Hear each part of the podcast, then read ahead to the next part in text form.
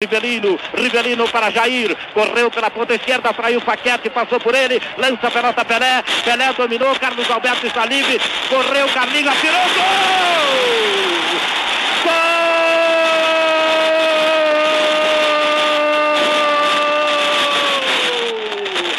Carlos Alberto, camisa número 4.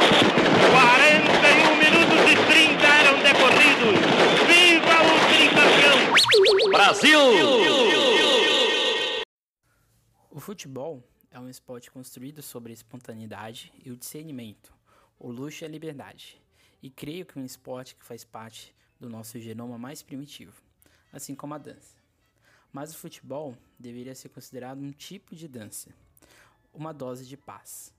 Quem disse essa frase foi um meu jogador de futebol favorito, Sócrates, líder da democracia corintiana, líder do futebol corintiano durante muito tempo.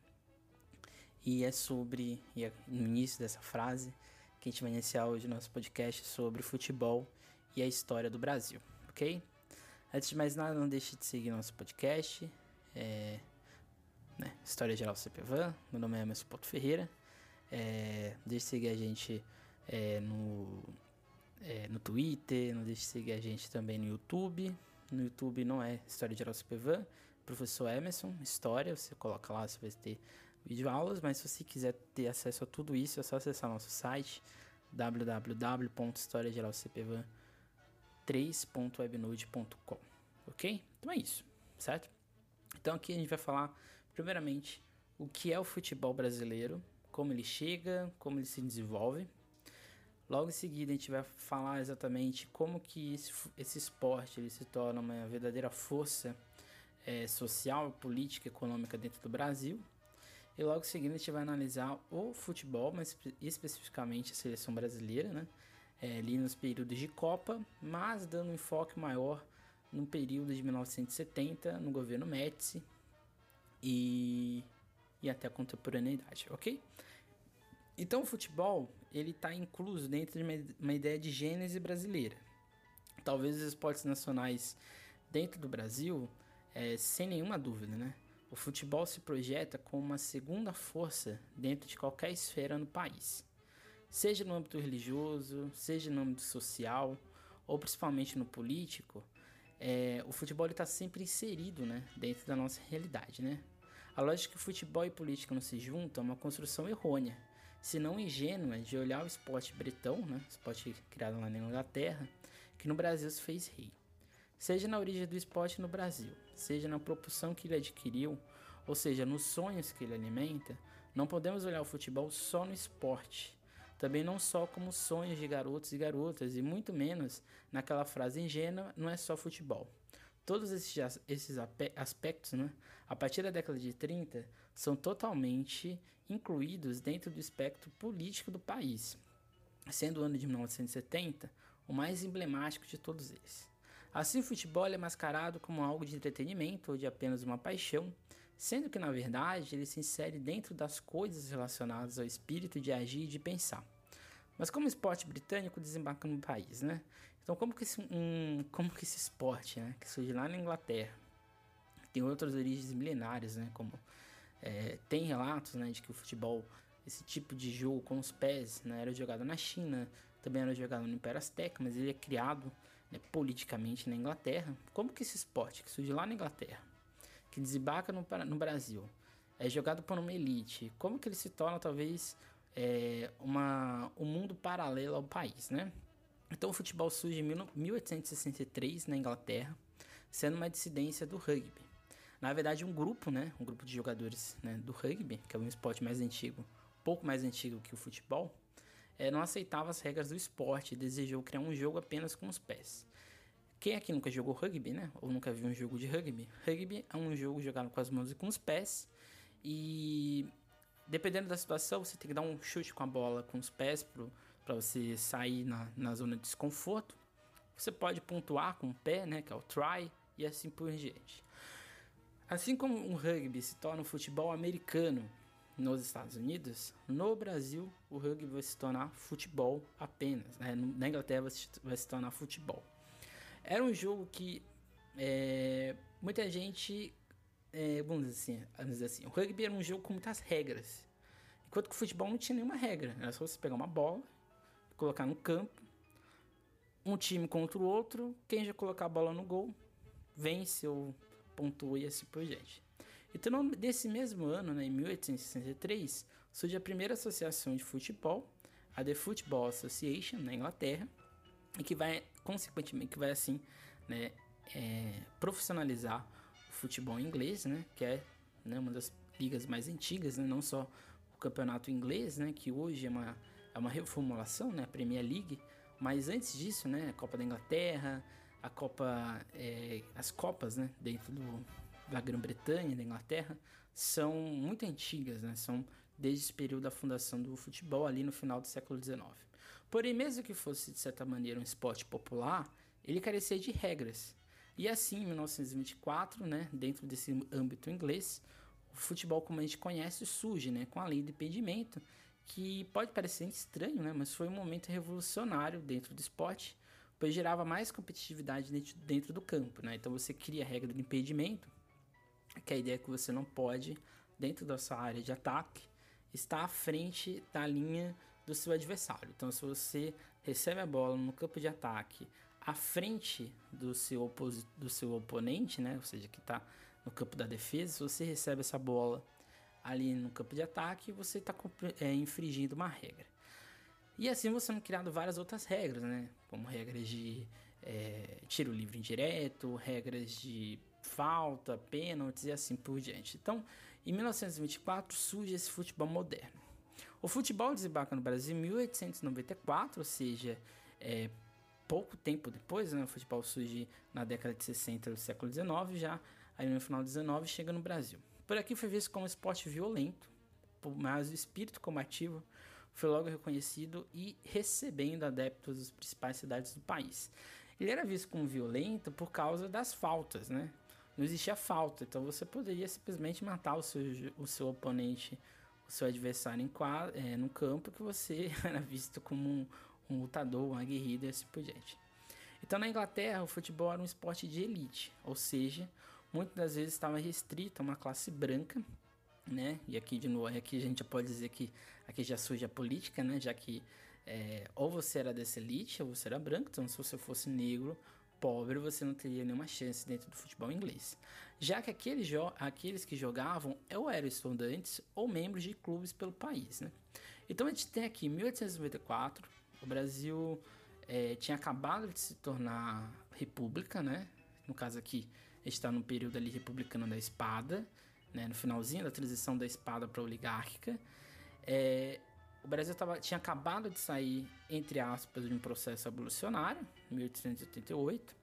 Então a gente tinha um país totalmente já republicano, entre aspas, um país cheio de desigualdades e chega um, um esporte como o futebol aqui do nada, né? Porque essa é a verdade. Então quem traz o, o futebol, que introduz é o Charles Miller, embora tenha algumas divergências, né? Alguns dizem que não foi ele, mas o, o canônico, né, é que foi ele que trouxe o Brasil. Ele era um filho de ingleses, de ingleses, né, estudavam na Inglaterra e assim traz o esporte e apresenta ele pela primeira vez é, numa exibição em 1899 na cidade de São Paulo.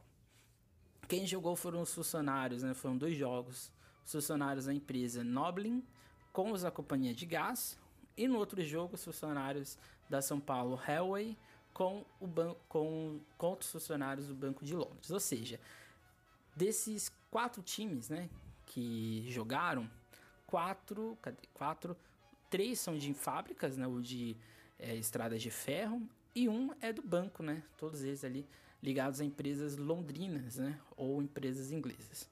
Assim é um esporte restrito a poucos, mas que ganha simpatia de vários. Mas quem poderia jogar era apenas elite. Então, ali principalmente nos é, 10, 15 anos iniciais do futebol, esse futebol profissional ele era muito restrito a uma classe branca. Isso não quer dizer que eles é, jogavam mal, não é isso que a gente quer dizer. Mas não havia introdução é, de uma classe negra, né, ou de uma classe mais pobre dentro dessa, dessa realidade. Então aqui é o primeiro ponto político, né? O, o, o futebol no Brasil, ele sempre foi visto como é, hoje, né, o futebol é visto como um, um esporte de oportunidades, né, principalmente para para garotos, né, já que para garotas o futebol ele é um acessório. Mas nessa época, né, no início do século XX, o futebol ele era visto como uma espécie de é, jogo de privilégio. Se você jogasse futebol, você era muito privilegiado. Se você fosse profissional do futebol, nem se diga, você era muito privilegiado. Então, o futebol foi uma prática comum nas escolas particulares do Rio de Janeiro e de São Paulo, onde esporte surge como organização em 1902, com a fundação do primeiro, é, do primeiro clube né, no Rio de Janeiro, que é o Fluminense, ligado a uma elite carioca né, ali no bairro da Laranjeiras, muito grande. E em São Paulo, ele surge em 1900, né? então um ano depois que o futebol chega, na região oligárquica de Campinas, né? uma região forte por causa do café e também forte por causa das suas estradas de ferro que ligavam o interior do Brasil. E lá vai surgir a Ponte Preta, que é o primeiro é, clube do interior do Brasil, é o primeiro clube é, paulista, né? E é o mais antigo do interior também.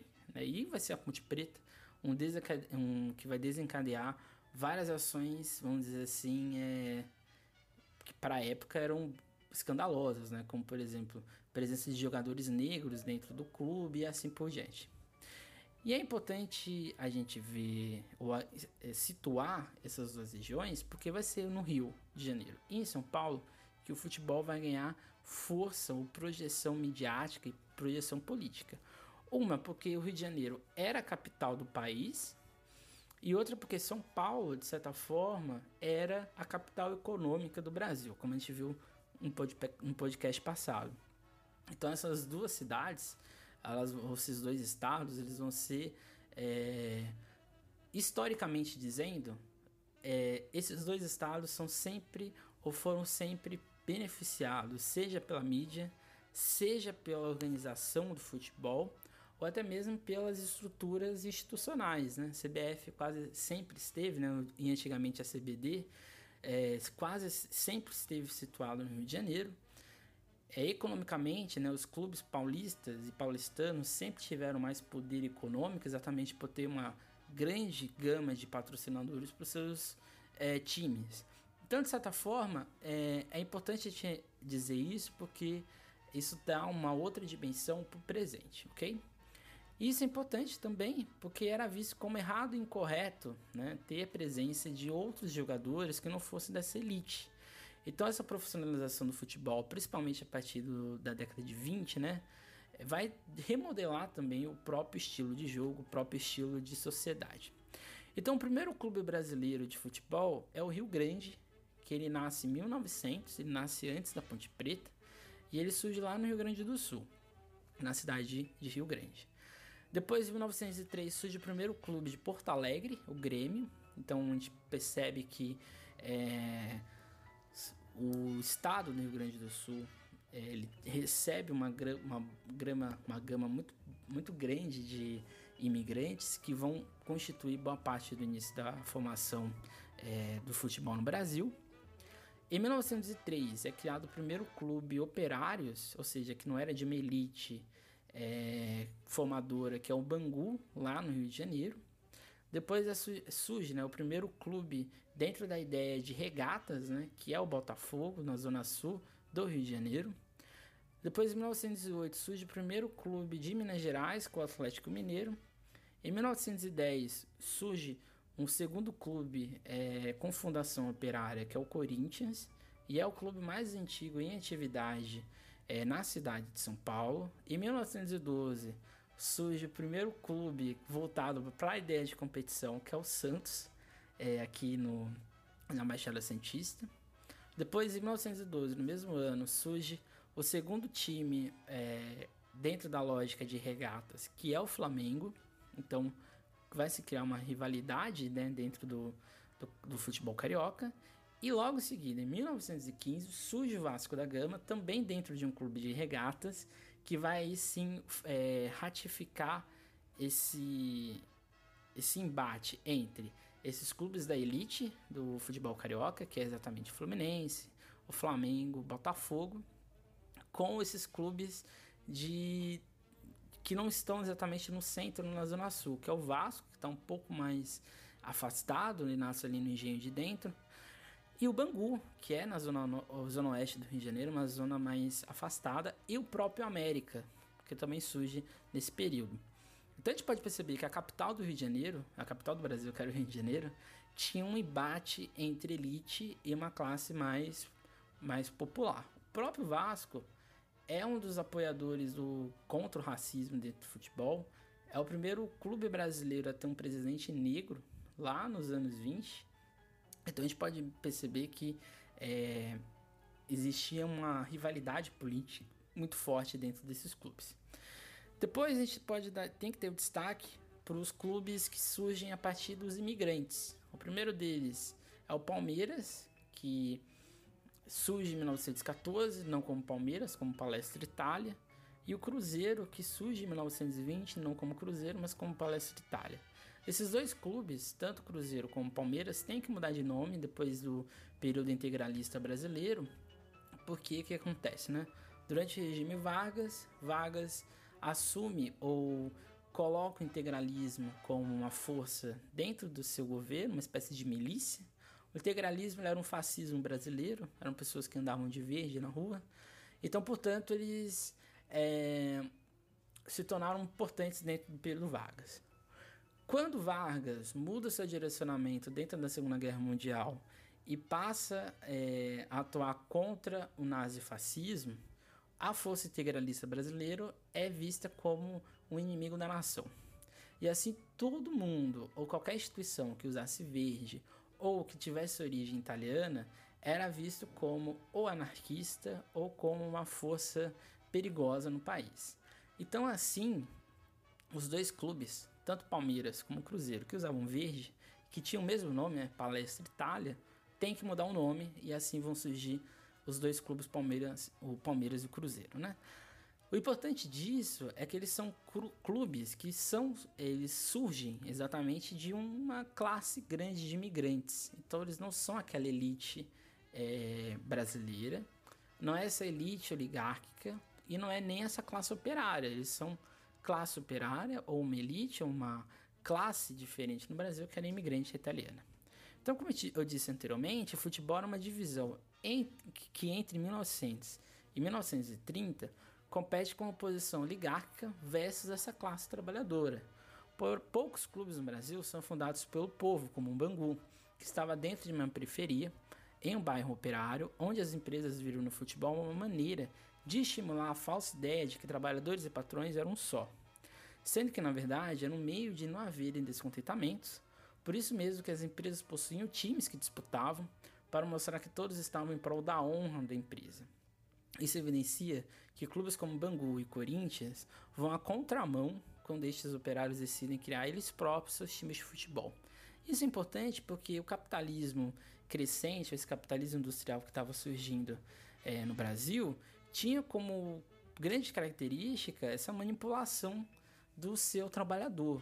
Então ele era simplesmente a ideia de que uma fábrica vai criar um, um clube de futebol, já que você não podia competir profissionalmente, nem existia isso. Ou você não estava dentro de um clube, porque você não era dessa elite.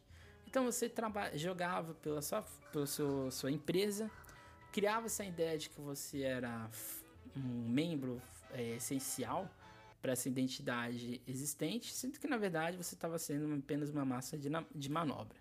Então assim o futebol é um esporte moderno que surge e se desenvolve na elite, mas que ganha força na classe operária e na população mais trabalhadora, principalmente a formação é, de clubes ingleses e alguns no Brasil. Além disso, a onda imigratória estabeleceu no país o maior desenvolvimento de jogadores e outras visões sobre o esporte, como o caso dos italianos e dos espanhóis. Né? Em Santos, você vai ter um clube de origem espanhola, que é o Jabaquara, que existe até hoje, e você vai ter também uma atuação grande de portugueses, né? como por exemplo Vasco da Gama, no Rio de Janeiro, que tem na fundação portugueses, na administração inicial os portugueses, e a própria portuguesa é, em São Paulo e a portuguesa cientista. Então a gente percebe que Santos, que era uma cidade forte em termos de imigração, vai desenvolver três grandes clubes é, de futebol, o Jabaquara, o Santos Futebol Clube e a Portuguesa Cientista, que, que são na verdade espelhos do que era a cidade de Santos, né? uma cidade portuária, uma cidade com forte atuação portuguesa, espanhola, italiana e assim por diante. E além disso, né, isso evidencia como São Paulo se estabelece com uma formação bem heterogênea de times, né? Porque você vai ter na capital um clube de operários, um clube de italianos, no litoral você vai ter um clube é, desse, desse, dessa competição local. Em São Paulo você vai ter clubes de elite como Paulistano, Espéria e assim por diante. Então, portanto, o futebol adquire um sentimento além esporte, exatamente por envolver uma competição que envolve o cidadão. Assim se criam laços afetivos, emocionais, de identidade coletiva, seja interna ou externa, e se torna mais proeminente em cidades pequenas, como o próprio Santos, que se torna um clube da cidade, ou seja, injeta uma nova realidade ou perspectiva de identidade regional ou uma imaginação do coletivo. Quem aqui já foi em Santos ou já assistiu um jogo do Santos, sabe que o dia que o time joga, principalmente a região em torno da Vila Belmiro, canal 2, entre o canal 2 e o canal 1, é como se o Santos se tornasse um, assim, presidente ou prefeito da cidade. Mais do que isso, o clube, né, o Santos Futebol Clube, ele molda o que é a cidade de Santos, né? Porque quase tudo, né, quase todas as mídias esportivas, mídias é, jornalista, jornalismo comum, colocam os jogadores do Santos como figuras emblemáticas ou quase que é, heróis à parte dentro da construção histórica e coletiva da cidade. Assim se rompe com a lógica de uma unidade construída no parentesco em uma amizade, ou seja, se introjeta um ideal de similaridade em torno de um único obje é, objetivo que é o seu clube ou a sua nação, como se essas pessoas fossem os guardiões desse sentimento de identidade e de paixão. Além disso, a coletividade e o fácil entendimento do jogo fazem com que essa ideia seja ainda mais acentuada.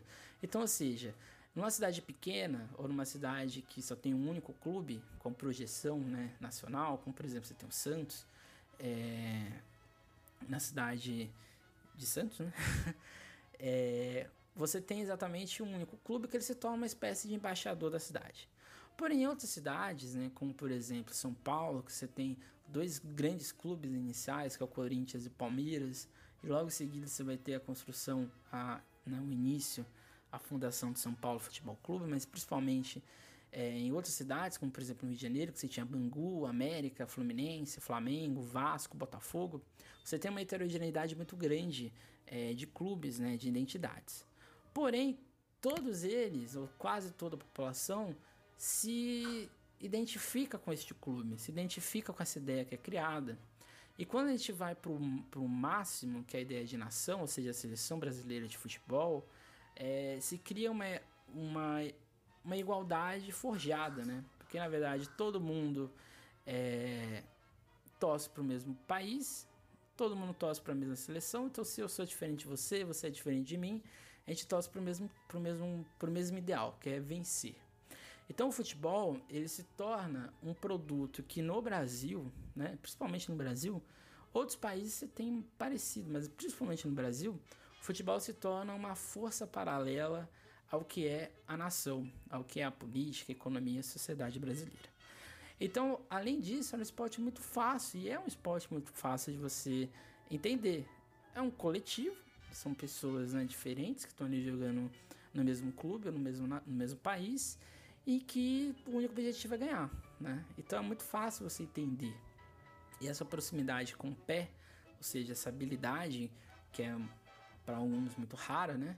É, de certa forma faz esse esse se ambienta com uma coisa muito é, nossa, né? Como se o Brasil reinventasse o futebol. E aqui chegamos ao ponto político. Quando explode futebol no país, a classe política, mais principalmente o Estado federativo, faz o futebol uma jogada política ou constrói dentro dos clubes, mas ainda, e isso se intensifica ainda mais com a seleção brasileira, com a construção de um populismo identitário sobre o que é ser brasileiro. Então a gente está falando ali na década de 30, quando está se criando a ideia de identidade nacional, está se criando a ideia de misticismo da raça brasileira, e o futebol se torna uma espécie de aglutinador de estudo. Porque ali, ali, principalmente no final dos anos 30, na década de 40, 50, a gente vai ter uma, uma seleção brasileira heterogênea, então você vai ter brancos, negros e assim por diante. E, então é como se a seleção brasileira fosse um emblema de uma identidade nacional, essa ideia das cores, né, o verde amarelo. É, embora o Brasil no início jogava de branco e azul, é, se constrói também a identidade de que sou, essa seleção brasileira representa a raça brasileira. Então esses, esses dois combos se juntam para formar esse populismo do que é o Brasil.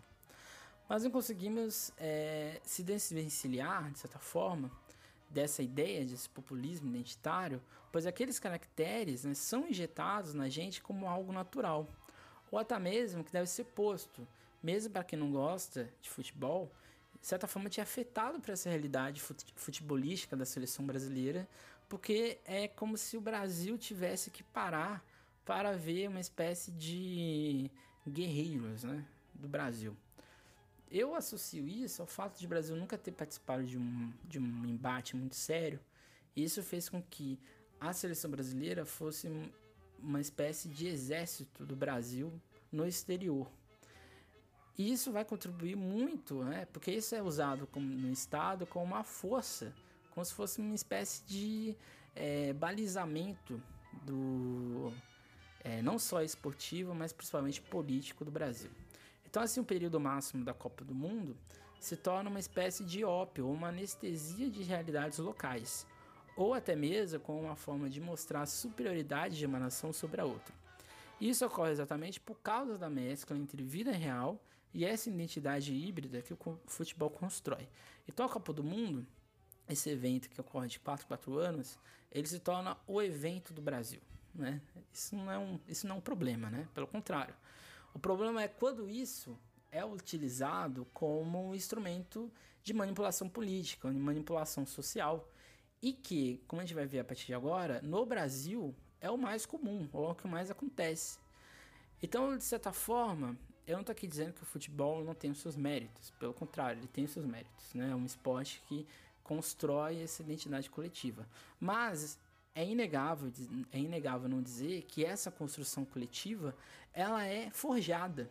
Ela é forjada pelo Estado, ela é forjada por esses clubes com uma construção de uma identidade coletiva e que, principalmente agora, né, nesse período mais moderno, se torna um produto econômico é, existente, ok? Então, assim, a seleção brasileira gera dois efeitos. Um de um aspecto de competição, de que somos brasileiros, somos só, e o time joga pela gente, né, que se torna uma cultura esportiva de não perder, é, que isso é introjetado nos outros esportes do Brasil. Né? No Brasil, o futebol, se a gente perde, é deixado de lado, né? É como se fosse um outro nacional. Só que isso, é, só para a gente ver como o futebol é tão importante dentro do Brasil, isso vai se introjetar nos outros esportes. Então, por exemplo, se a seleção de basquete no Brasil ali na década de 70, 80 é, quando perdia, não valia nada, né? O, o vôlei que se torna um, um, segundo esporte no Brasil, principalmente no fim da década de 90 e nesses inícios do século 21. Quando o Brasil perde, o Brasil, né, se criam crises e assim por diante. Então, esse espírito futebolístico brasileiro introjeta no Brasil que se a gente perde, ou seja, se perdemos, não, não vale nada. E por outro lado, gera a falsa sensação de dever patriótico, sendo que na verdade é um esporte. Mas que a classe política e logo em seguida a mídia constrói com contornos épicos, né, de convulsão de uma realidade de vida ou morte. Assim, o futebol se apresenta como um instrumento na cultura brasileira de uma inversão da hierarquia ou de sua ausência, uma vez que pobres e ricos se juntam em torno de objetivo que é a vitória. Então, se constrói a ideia de que o futebol ele é o esporte que une pobres e ricos, é, brancos e negros, é, opositores de direita e esquerda. Então, ou seja, o futebol, a seleção brasileira, ela faz uma amálgama do que é ser o Brasil. Então, a seleção de futebol tem sua formação inicial em 1914. O início é muito devagar, muito vergonhoso, na verdade, que ganha apenas torneios locais e regionais. Além disso, Uruguai, Argentina e Chile, eles já possuíam um desenvolvimento local e profissional do futebol. Então já existiam clubes, já existia uma liga mais organizada, a seleção tinha uma, uma, um diálogo com esses clubes de futebol. Então os, os jogadores eles eram de certa forma profissionais, que é diferente do Brasil, né? Que sempre teve sua gênese uma disputa entre Rio e São Paulo, ou poucos clubes profissionais, ou que liberavam atletas, então, ou que não liberavam atletas. Então, ou seja, existia uma disputa muito grande entre a Federação Paulista e a Federação Carioca, ou a Fluminense, né, no Rio de Janeiro. Essas duas fundações, essas duas federações não se, não se dialogavam. Além disso, a Confederação Brasileira de Esportes não conseguia, não conseguia contornar essa crise. Muitos desses jogadores não eram liberados pelas federações, ou as federações não aceitavam que uma, um número X de jogadores fosse maior de um lado que do outro. E mais do que isso, não existia futebol profissional dentro do Brasil. A gente pode dizer que até 1914, né, quando surge a, a seleção brasileira de futebol, não existiam clubes organizados. Então era uma coisa muito várzea no Brasil. Então, no início, né, na toa que o Uruguai é bicampeão, a Argentina é uma grande campeã nesse período, o Chile tinha um protagonismo, exatamente porque o Brasil, por mais que fosse um esporte amado pela nação, ele não era organizado, ok? Então, por isso mesmo que as Copas iniciais, né, a política do futebol interna contribuiu para um fracasso, né? Não é de hoje que esse fracasso político acontece no Brasil, ele é histórico. Mas mesmo assim, a sedimentação do futebol no país era forte e crescia ainda mais internamente. Porém, tudo tem um outro rumo em 1949, quando sediando a Copa Sul-Americana, vence na frente do público no jogo de 7 a 0 contra o Paraguai e se cria um laço entre Brasil, Estado e povo, que vai gerar uma sedimentação desse sentimento que vai sim se tornar concreto, vai, vai ter uma virada do que é o futebol no Brasil com a Copa de 50 que é realizada no, no Brasil, né, no país, e onde né, a seleção brasileira era a franca favorita por vários motivos, né? Os melhores jogadores, né, que foram liberados pelos clubes para mostrar a força do país. E além disso, o Estado brasileiro vinha desde 1934 tentando sediar o evento, né? Quando Getúlio Vargas percebe né, que o futebol poderia trazer um populismo ou uma nova visão para o seu governo e assim desejava juntar o mundo em torno do Brasil para evidenciar o seu nacionalismo, por isso mesmo que a partir de 1940 em diante, o futebol da seleção é visto como um braço direito do presidente e da sua execução. A gente tem que perceber aqui, né, se a gente for analisar, né, 1950 o mundo estava saindo da Segunda Guerra Mundial, a Copa do Mundo que inicialmente iria acontecer antes, né, lá em 1944, se não me engano, isso, é, ela é adiada porque ela ocorreria na Itália. Na Itália, né? Não precisa nem dizer o que estava acontecendo na Itália, né? O fim do fascismo italiano de Mussolini. É, e aí o Brasil ele vai ser escolhido pela FIFA como é, o sediar, que vai sediar a Copa. A Copa do Mundo de 50 no Brasil, ela é um marco, né? Como eu disse, vira-se o jogo. Se até 1950 a seleção brasileira era apenas um time de futebol uma espécie de emblema da nação, a partir da Copa de 50 ela vai se tornar uma verdadeira instituição, é, uma embaixadora do que é o Brasil no mundo. Então a Copa de 50 também era um meio de mostrar que o Brasil seria um novo país para este mundo que estava recém, é, recém é, saído né, de um trauma coletivo que foi a Guerra Mundial. Sendo a primeira Copa pós Segunda Guerra Mundial, né? Ou seja, era um trunfo nacionalista de mascarar qualquer problema. Assim se constrói um dos maiores estádios do mundo, que é o Maracanã, que foi um escândalo na época, né? Como que um, como que um país que tinha acabado de sair de uma crise, né, do café, não tinha dinheiro para nada, constrói um estádio gigantesco. A mídia jornalística promove ações com os jogadores e comissão técnica, construindo um estilo brasileiro de transmissão e de narrar uma Copa. Então esse estilo, né, de parar tudo que está acontecendo no país para só noticiar o futebol surge com a Copa do Mundo de 50, quando o jornalismo esportivo brasileiro vai também ter uma guinada diferente. Ou seja, se cria a suspensão da realidade real e a injeção de uma realidade fantástica. Então é como se a Copa do Mundo no Brasil, esse período aí de 30, 40 dias, fosse a gente sair dessa realidade local, política, social, e a gente muda tudo isso para essa realidade do fantástico, para essa realidade de que nós somos superiores, essa realidade que nós temos que ganhar sempre e que uma crise, um empate é visto como um fracasso. Então o futebol ele vai ser introduzido dentro da, da nação exatamente com esse objetivo, né? Esse objetivo é quase que de competição desenfreada, ok? Porém, se, é, dentro disso tudo, né? A Copa do Mundo, a organização, foi de certa forma um sucesso, né, para o Brasil na época, porém só se esqueceu de combinar com o Uruguai, né? Que uma espécie de final. A Copa do Mundo naquele ano tinha uma final, uma espécie de é, quadrangular. O Brasil precisava ganhar do Uruguai ou empatar. Só que o Brasil nem empata, nem ganha. O Brasil perde do Uruguai de 2 a 1 um, e